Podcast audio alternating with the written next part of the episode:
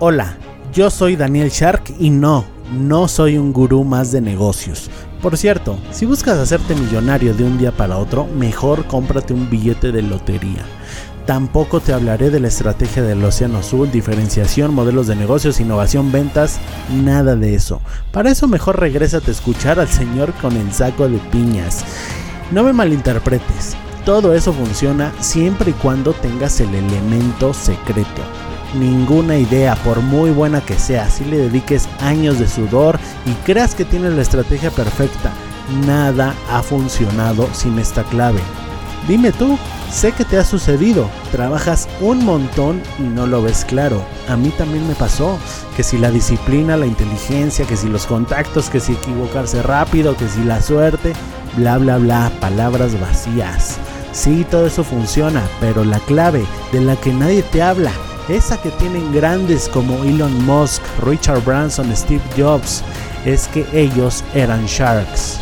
¿No sabes qué es eso? Bueno, pues descúbrelo aquí en el podcast del futuro Shark. Entre más difícil sea entrar a un mercado, menor competencia tendrás dentro de ese mercado. Bueno, ¿cómo estás? Espero que muy bien. Hoy te hablaré de un concepto básico que se llama barreras de entrada. ¿Y por qué quiero hablar de esto? Por dos razones. Una, creo que los conceptos básicos están muy eh, olvidados eh, dentro de la comunidad de empresarios, sobre todo los novatos. O sea, hay muchos conceptos básicos que no conocen entonces, eh, pues bueno, yo estoy aquí para llenar ese hueco y sacarte de la ignorancia si es que no sabías esto. Simplemente por eso. Es importante que tengas unas buenas bases si quieres realmente crear una empresa de un buen nivel. ¿Y qué es el concepto de barrera de entrada? Es muy simple es el nivel de dificultad con el que alguien puede hacer lo mismo que tú haces, llegar a tu mercado y copiarte. Pero también aplica para ti, es el nivel de dificultad que tú vas a tener para entrar a un nuevo negocio, a un nuevo mercado, a un nuevo emprendimiento. Llámalo como quieras. ¿Y por qué voy a hablar de esto? Bueno, la razón número dos es que últimamente dentro de mi familia hay una fiebre y no, no es tifoidea, es la fiebre de Uber.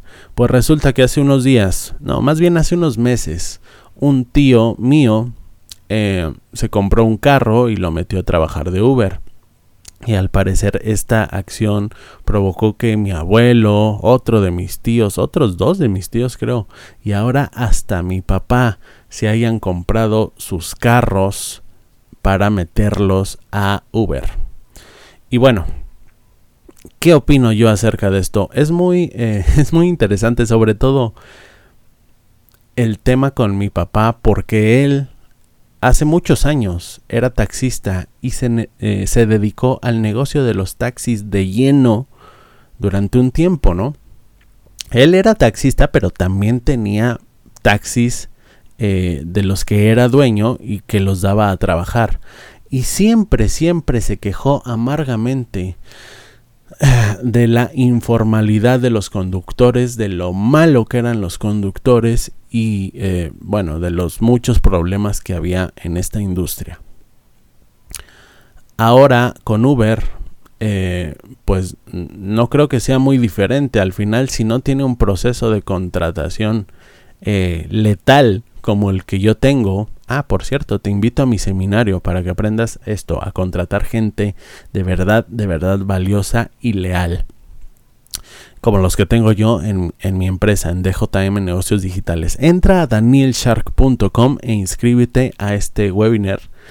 Cómo crear una empresa de un millón de dólares en menos de cinco años, estando incluso en Latinoamérica, incluso en Venezuela, Argentina, Chile y cualquiera de estos países. Bueno, te estaba contando de, cómo se queja amargamente y pues al final yo creo que Uber es lo mismo, ¿no?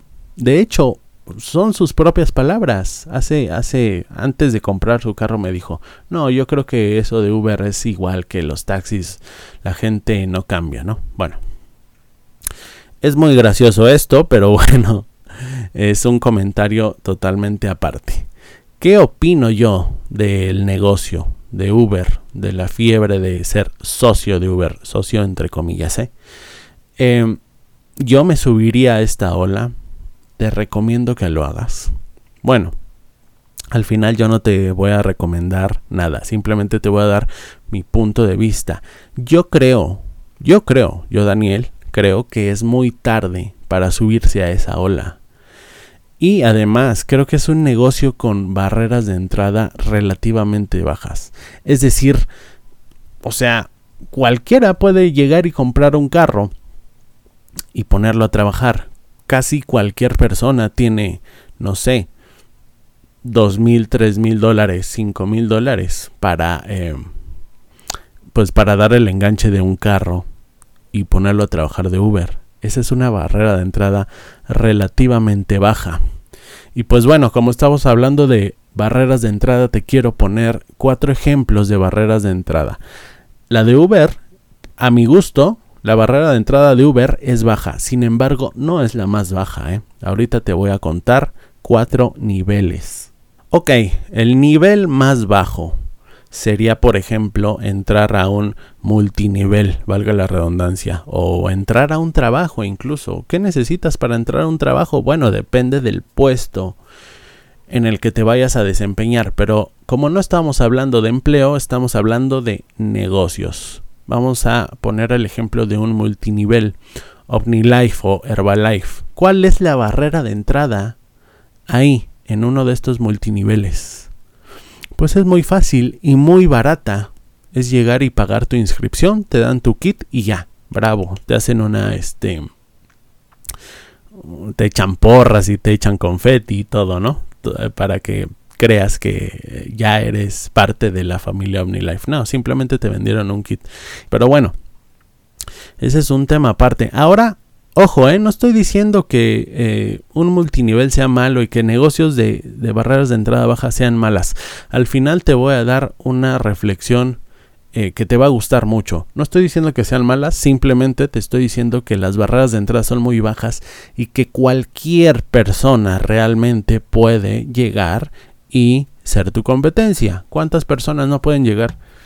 Y comprar su kit de 500 pesos, o sea, 25 dólares o 50 dólares a lo mucho, y volverse empresarios Herbalife o empresarios OmniLife. ¿Cuántas personas no pueden hacer esto? Dime. Bueno, ese es el ejemplo número uno, la barrera de entrada más baja para mi gusto. Ejemplo número dos, una barrera de entrada intermedia sería, pues eso, Uber, Didi, cualquiera de estas plataformas. ¿Y cuál es la barrera de entrada? Simplemente ser el dueño de un carro que cumpla las expectativas de Uber, por supuesto, y tener un chofer. Ahora, no estoy diciendo que sea el mismo nivel que OmniLife, de hecho es un nivel más arriba, porque eh, sí, aunque es una barrera de entrada baja, no cualquier persona, no, o sea, una señora que a lo mejor gana el salario mínimo no tiene los recursos para comprar un carro, ¿no? Sin embargo, la mayor parte de la población de clase media tienen la posibilidad de eh, adquirir un automóvil al menos, al menos eh, a crédito.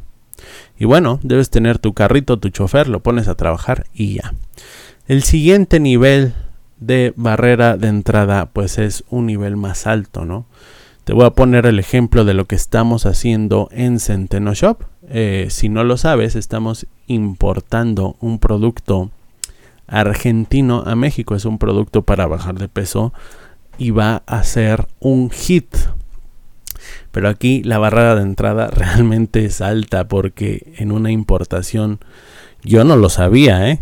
Tienes que lidiar con un montón de burocracia, un montón de permisos eh, en Cofepris, en aduanas eh, de importación, en aduanas eh, extranjeras también. Tienes que contratar agente aduanal, tienes que contratar al transportista, tienes que contratar abogados, tienes que redactar redactar, ¿eh? No estoy diciendo firmar, tienes que redactar acuerdos, tienes que redactar un contrato que te puede llevar mucho tiempo. Necesitas abogados y de confianza.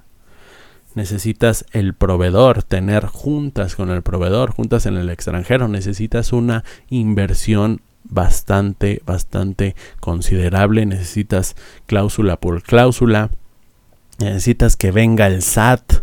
Necesitas que venga eh, bueno, estar inscrito en el SAT, en, Hacienda, pagar impuestos, a eso me refiero, y tener un montón de regulaciones, incluso hasta me atrevería a decir que necesitas algunas palancas dentro de la burocracia mexicana, ¿no? En este caso. Y otro problema es el alto riesgo. Después de toda esta inversión de tiempo y de dinero, tienes un alto riesgo de que las cosas no salgan como tú quieres. Pero de esto voy a hablar al final, ¿eh? Simplemente te estoy diciendo que eh, hay negocios que requieren eh, muchísimo más esfuerzo y ese mayor esfuerzo se le llama una barrera de entrada, ¿no? Y además sin contar que también necesitas un e-commerce y necesitas una base de clientes. Nosotros ya tenemos el e-commerce y ya tenemos la base de clientes, pero si tú, si ahorita tú, tú que me estás escuchando, quisieras venir a copiarme, quisieras venir, se te ocurriera la magnífica idea de, ah, yo también lo voy a importar. Bueno, te digo que va a ser muy difícil. Puedes hacerlo, de hecho, eh, te invito a que investigues cómo hacerlo y vas a ver que no es tan fácil, que no es tan fácil. Es porque las barreras de entrada son altas. Y bueno, el último ejemplo de barreras de entrada ultra altas sería, por ejemplo, poner una petrolera, ¿no? O poner un aeropuerto. ¿Qué se necesita para poner un aeropuerto? Pues no tengo ni la menor idea, pero supongo que debes de tener un aeropuerto, debes de tener todos los permisos, uso, eh, no sé, del espacio aéreo, uso de suelo, que te aprueben muchos, muchos, muchos eh, trámites, tener muchos socios que te aprueben los comités, incluso tener el permiso del mismísimo presidente. Ya ves lo que pasó en el aeropuerto de Santa Lucía. El presidente lo canceló. ¿Y qué pasó? Seguramente en este proyecto estaban involucrados un montón de empresarios. Ahí está a lo que quiero llegar. Las barreras de entrada son enormes, pero te imaginas si ese aeropuerto se hubiera llevado a cabo. Te imaginas la rentabilidad para todos estos empresarios. Bueno,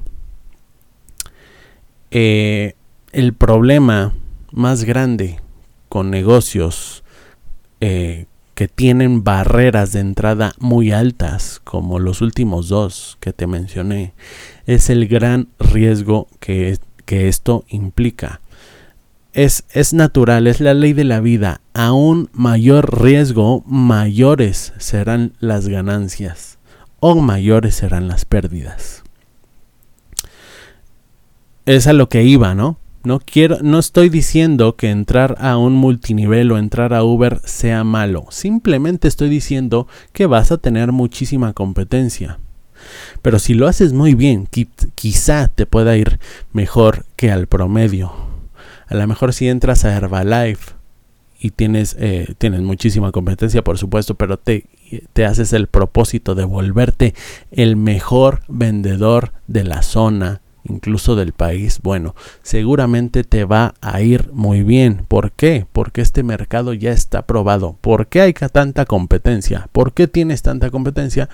Porque está comprobado que los productos se venden. Si no se vendieran, no habría competencia. ¿De acuerdo? Uber es lo mismo. ¿Por qué hay tantos choferes de Uber? Porque definitivamente la gente quiere a Uber, la gente quiere a Didi, la gente quiere a Bit y hay mercado, hay mercado de sobra para eso. Entonces, yo te invito a que si entras a uno de estos negocios con muchísima competencia, lo hagas mejor que la media. Si entras a Uber, créate un sistema de contratación, pero, eh, pero letal, pero increíblemente eh, bueno increíblemente bueno. Necesitas aprender a contratar como todo un maestro. Y para eso te invito al seminario eh, de cómo crear tu empresa de un millón de dólares, donde hablo acerca un módulo específico acerca de la contratación y cómo crear tu Dream Team, tu eh, equipo de ensueño, tu equipo soñado. Hay muchos filtros que tienen que pasar las personas. No contrates al primer eh, holgazán que te viene a pedir trabajo. No contrates a tu primo, a tu eh, prima, a tu, no sé, cualquier miembro de tu familia, a cualquier conocido, simplemente porque andan desempleados. No. Tienes, eh, debes de tener un ojo muy bueno porque al final estás cazando talentos y ese talento va a trabajar para ti y no quieres que te queden mal, ¿no? Bueno, esta es una eh, lección de contratación. Entra a danielshark.com y regístrate para tener acceso primero a este magnífico webinar que está a punto de lanzarse. En fin, espero que te haya gustado esta lección. Eh, sígueme en Instagram y recuerda, un futuro Shark se mejora todos los días, un paso a la vez.